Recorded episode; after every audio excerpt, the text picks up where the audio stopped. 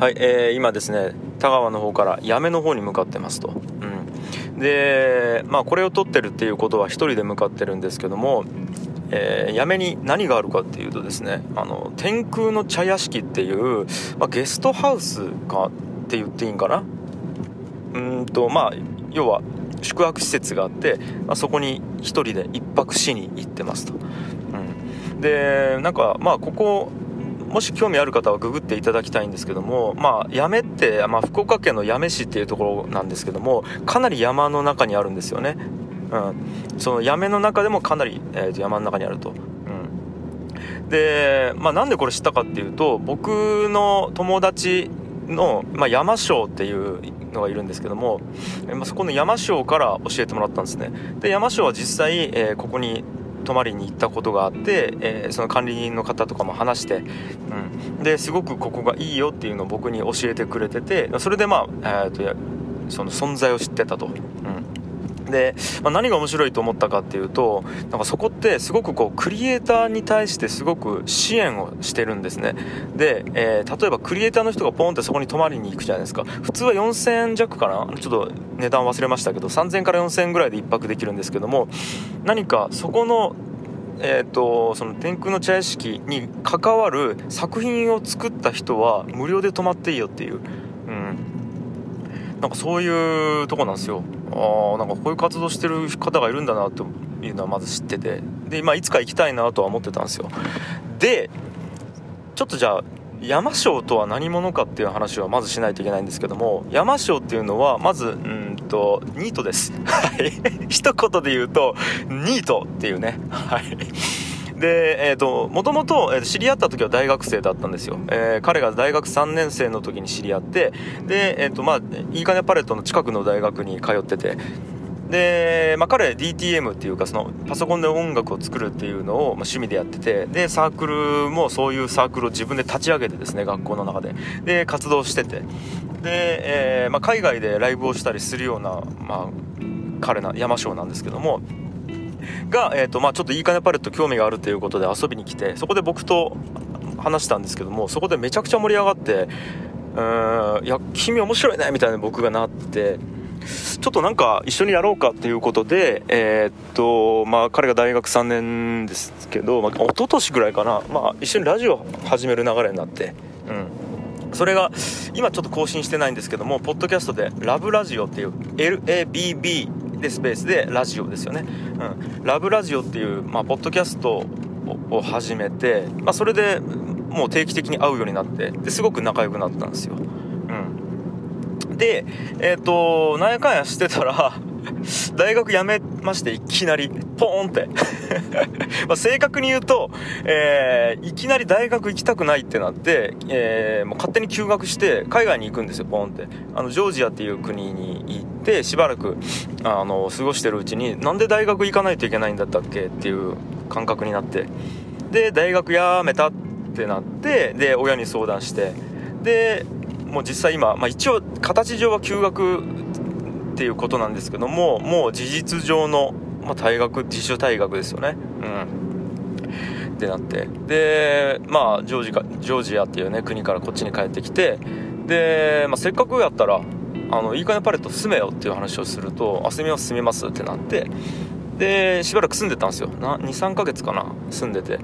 でまあ彼も大学行ってないですから。で仕事を何やってるかっていうと何もしてないんですよ。あのいやまあちょっとこの辺後でねちゃんと説明しますけどもうんと何か定職に就くっていうことはなくてで朝起きて何かやりたいことを活動してで疲れたら寝るっていうことをまあパレットでずっとやってて、うん、っていうのをしてたんですね。で、まあ、その中でまあ天空の茶屋敷に泊まりに行ったりとかいろいろしてたんですけど、まあ、ちょっとえー、9月からかな？違う9月じゃない。今8月か。8月から、えー、ちょっとパレット出ますって言って。であのー、その天空の茶屋敷のえーと、もうちょっと略しますね。天空って訳しますけど天空の近くのなんかシェアハウスみたいなところがあってそこに住めるっていう感じだから、まあ、そこにちょっと行ってきますみたいな感じでふらっとパレットを、えーまあ、退去して今そっちにいるんですよね。うん。であ、まあ、ちなみにそれくらいの感覚なんですよいい金パレットって。その来月から住みますって言ってパーンってあの定額2万5000円払って住むことができてであちょっと出ますって言ったら特にその何て言うんですかねこうあのごちゃごちゃすることもなくてパッて出れるんですね。はい。あのむしろそれが強みっていうかそういう施設なんでで OKOK やましょうっつってあのまた気が向いたら戻ってきてねっつって。で辞めに住むってなった時にあせっかくやからあの近くにそうめっちゃ近いらしいんですよね。天空とその今住んでるところは。で僕天空ずっと行きたかったからあじゃあちょっと近々行くわっていうのを約束して、うん、で今向かってるという感じでございますよ。まあちょっと説明が長々としましたけども。でうんとまあ楽しみなんですよ。とにかくその山椒と話すのはね。うん。まあ、どんなこと話すのかなみたいなことをと思いながら言ってるんですけどまあ僕が山椒の何が面白いと思ってるかっていうとやっぱりですねあの年で言うとまず僕が今39になったんですねこの間。で山椒は22かな3かな？あれ？ちょっとわからんな、まあ、それぐらいなんですよ。だから約10引き算ができないですね。17年ぐらい。1718年離れてるんですよ。でやっぱりねこのくらい離れてるとまず年齢だけで来るギャップがありますよね。あのまあ、別にそのね精神年齢とかその人生経験とかって人間の1個のパラメーターでしかないとはもちろん思ってるんですけどもそもそも、えー、見てきたものというか体に入れてきたものは全く違うんで音楽でもそうですしテレビでもそうですし世の中の雰囲気もそうですしそもそもあのー